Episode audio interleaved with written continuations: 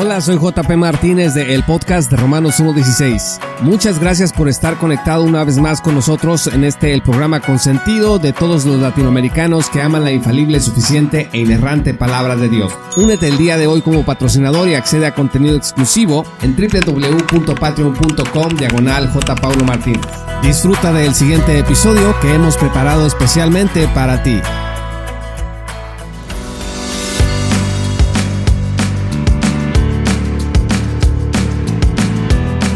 La escatología, pocas cosas son tan importantes como la nación de Israel. Como Barry Horner anota en su obra Future Israel, una obra que se publicó en el 2007 por VIH Academic, los temas bíblicos, dice Barry Horner, relacionados con el anticristo, con la gran tribulación, con el arrebatamiento, no son tan trascendentales si se comparan con la naturaleza y el rol de Israel en la profecía.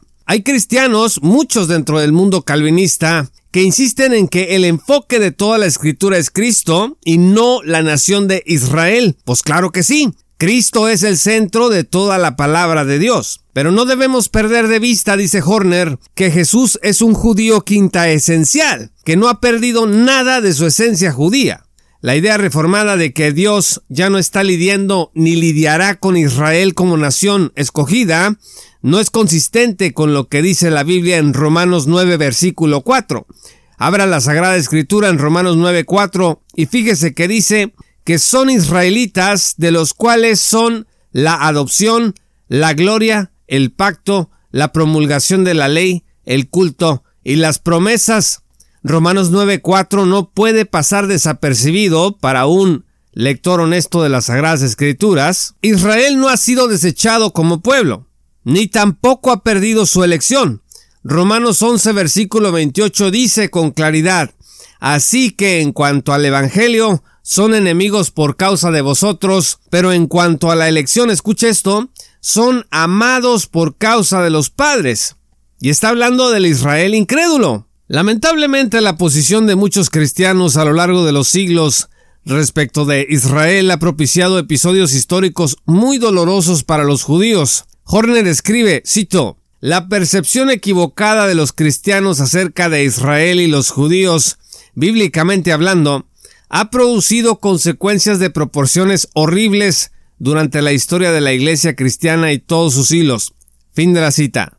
Este legado vergonzoso demuestra que la escatología que uno tenga no es un asunto secundario. Acostumbramos a hablar de la escatología como un tema en segundo lugar, algo que no es tan importante, en lo que podemos disentir, ciertamente, claro que podemos disentir en escatología, pero no da lo mismo tener una escatología que otra. Nuestra escatología tiene implicaciones muy serias, y por eso es necesario estudiar con cuidado sus implicaciones. Decir, por ejemplo, como Herman Riedervos, que la iglesia, cito, como el pueblo del nuevo pacto ha tomado el lugar de Israel y que Israel es como una cáscara vacía que ha sido despojada de su perla y que ha sido removida y ha perdido su función dentro de la historia de la redención. Fin de la cita. Tiene consecuencias éticas de gran alcance. Pues como Riederbos que Israel ya no tiene relevancia en la historia de la redención. Pues eso, leyendo el Nuevo Testamento, no es una conclusión a la que podamos llegar. Bienvenidos al episodio 181 de la serie El futuro de Israel. Va a ser una serie de programas en donde estaremos hablando de Israel y vamos a combatir algunas ideas antijudías que han sido muy populares dentro de la iglesia cristiana a lo largo de los siglos. Como Horner indica, el tema de la teología del reemplazo o supersesionismo, bueno, ¿qué es supersesionismo? Es la idea de que la nación de Israel ha sido descartada, absorbida, completada, etcétera, etcétera, y que ahora la iglesia toma su lugar. Bueno, pues este tema de la teología del reemplazo no es un tema meramente académico o de especulación teológica. No debe ser tomado a la ligera, amigos. Así lo entendió interesantemente el teólogo metodista británico C.B.E. Cranfield cuando en su comentario a Romanos expresó su arrepentimiento por haber enseñado que la iglesia había reemplazado a Israel. Escuche lo que dice Cranfield, cito, Yo confieso con vergüenza el haber usado en lo impreso en más de una ocasión el lenguaje del reemplazo de Israel por la Iglesia. Es solo cuando la Iglesia persiste en rehusarse a aprender este mensaje de Romanos 9:11, se refiere Cranfield, que es incapaz de creer que Dios sigue teniendo misericordia con el Israel incrédulo y sostiene la fea y antibíblica noción de que Dios ha desechado a su pueblo Israel y simplemente lo ha reemplazado con la iglesia cristiana. Fin de la cita. Amigos, es que de acuerdo con Romanos 11 versículo 20, nosotros los gentiles deberíamos observar lo que Dios está haciendo con Israel. Fíjese bien, con mucho temor y respeto.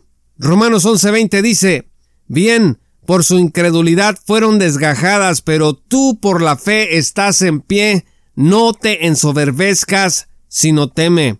Amigos, ante los judíos incrédulos, lo último que la iglesia debe de hacer es descalificar a su nación desde el orgullo y la soberbia. Pero ¿qué ha pasado por 1900 años? Pues todo lo contrario.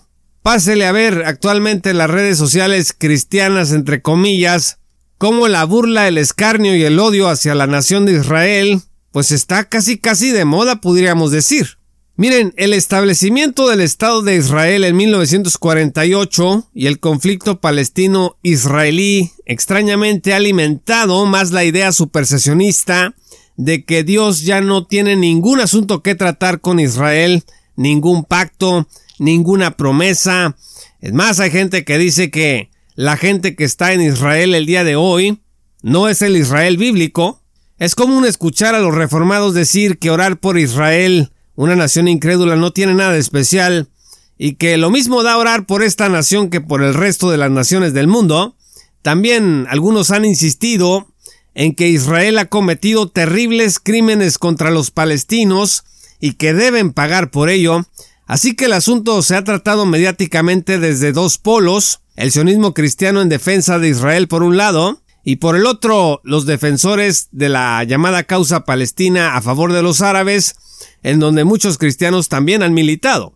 Ahora, desde el punto de vista teológico, muchos cristianos antisionistas, antijudíos, han invocado a menudo a San Agustín, a Juan Calvino y a la teología del reemplazo para apoyar sus ideas. Y enseguida vamos a hablar de San Agustín, que fue un padre de la iglesia del siglo IV del norte de África, en Hipona, y bueno, el impacto en la escatología cristiana que ha tenido la obra de San Agustín ha trascendido a lo largo de los siglos, Fíjese bien, para Agustín, el Salmo 59.11 se refería a que la iglesia no debía matar a los judíos, sino observar su dispersión. El Salmo 59.11 dice, No los mates para que mi pueblo no olvide.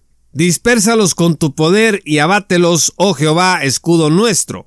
Si usted es estudiante de la palabra de Dios, y usted estudia este texto en su contexto, jamás en mil años va a poder llegar a la conclusión a la que llegó San Agustín.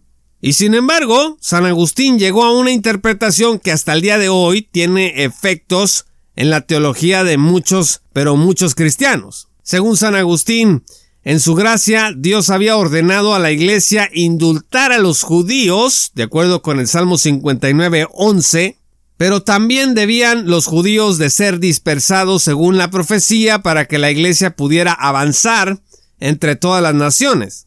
Exegéticamente hablando, el Salmo 59.11 habla de los enemigos de David, pero en la especulación agustiniana, dichos enemigos debían ser entendidos como los judíos contra la iglesia. Hágame usted el favor. Me encanta Agustín, los que tienen tiempo escuchando el programa del podcast de Romanos 1.16 saben que yo soy un agustiniano en determinados temas pero en este caso, de verdad se le barrió durísimo. Agustín mostró una interpretación más benigna hacia los judíos que la que mostraron, por ejemplo, Crisóstomo y Ambrosio, pero presentó al mismo tiempo una teología del reemplazo. Esta ambivalencia, amigos, es muy común el día de hoy entre cristianos supersesionistas y ha dado origen a mucha animadversión hacia los judíos. Para muchos de los creyentes influenciados por esta teología de Agustín, lo único bueno que le espera a los judíos en todo caso es que se conviertan individualmente y que así sean unidos y fundidos con una sola iglesia universal y apostólica, que implica por supuesto el descarte por anticipado de todo lo que tenga que ver con la etnia y con la tierra de los judíos de Israel. Fíjese lo que Agustín declaró sobre Romanos 11. Cito, el Israel que será salvado al final son, en última instancia, los electos predestinados traídos a la unidad de judíos y gentiles. El judaísmo es relegado a una categoría posterior no electa y su estatus en la historia de la salvación asignada al pasado precristiano. Fin de la cita. En pocas palabras, pues, ya se les acabó el corrido.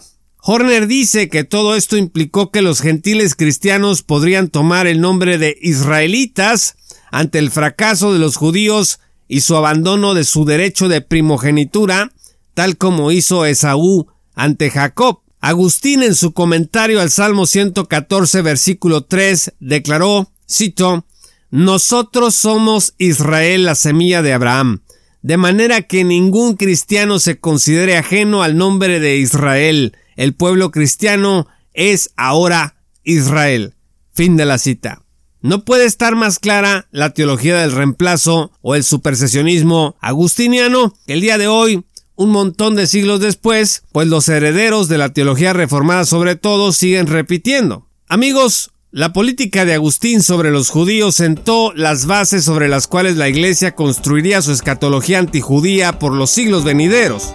Lo que Hermann Riederbos y otros han dicho posteriormente acerca de que la iglesia toma hoy el lugar de Israel es el cumplimiento de las promesas de Israel o es la expansión de Israel o como usted le quiera decir, pues no fue una novedad. Esto empezó a gestarse desde hace muchos siglos atrás y Agustín es uno de los teólogos principales en esta corriente teológica. El segundo teólogo de importancia en la construcción de la teología del reemplazo es Juan Calvino, pero al respecto estaremos comentando el próximo episodio.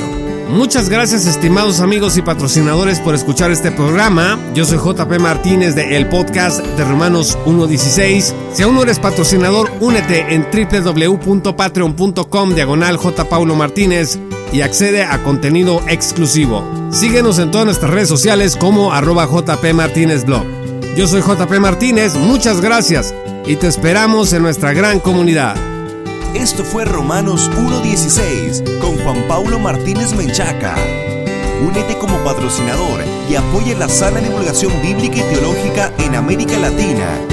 Búsquenos y síguenos en nuestro sitio web oficial, redes sociales y otras. Romanos 1.16. Todos los derechos quedan reservados.